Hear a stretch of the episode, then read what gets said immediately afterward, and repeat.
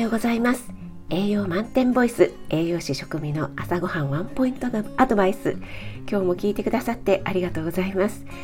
朝ごはんメニューの食材を一つピックアップして栄養について短めにお話ししています。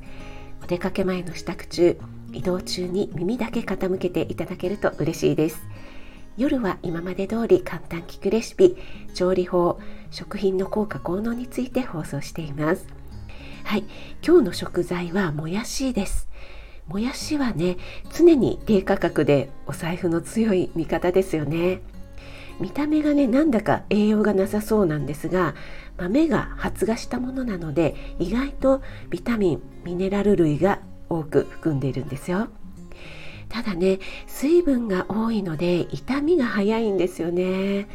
私もね野菜室で何度ダメにしたことがはい、そんなな、えー、もやしを長持ちさせる方法、えー、熱湯をかけるか電子レンジで20分ほど加熱して水気をよく拭き取ってからラップにくらくるんで小分けをして野菜室ではなくてチルド室に保存すると約1週間はみずみずしさを保つことができますよ。すぐに食べない時はやってみてくださいね。